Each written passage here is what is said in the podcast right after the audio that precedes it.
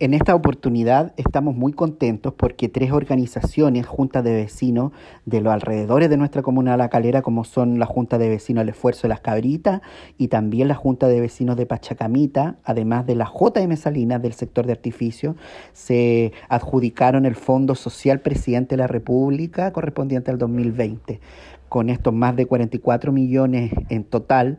nos comprometemos a seguir trabajando porque si bien son fondos externos, esto ratifica la función y la labor que cumple la oficina de proyectos, donde se asesora, se acompaña y se apoya a los dirigentes para postular a esto y a otros fondos externos que puedan cumplir un objetivo comunitario. Hola, soy Inés Caballero, presidente de la Junta de Vecinos de Pachacamita. Eh, quisiera contarle que estamos muy contentos de habernos adjudicado el proyecto Presidente de la República año 2020, eh, en el cual con este dinero, que son 14 millones de pesos,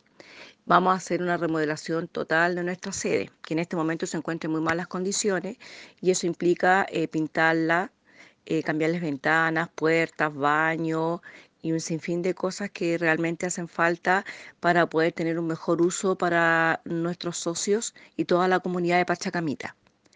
Así que eso, totalmente agradecida y nada, pues valió la pena el esfuerzo y la perseverancia y poderlo adjudicar este proyecto.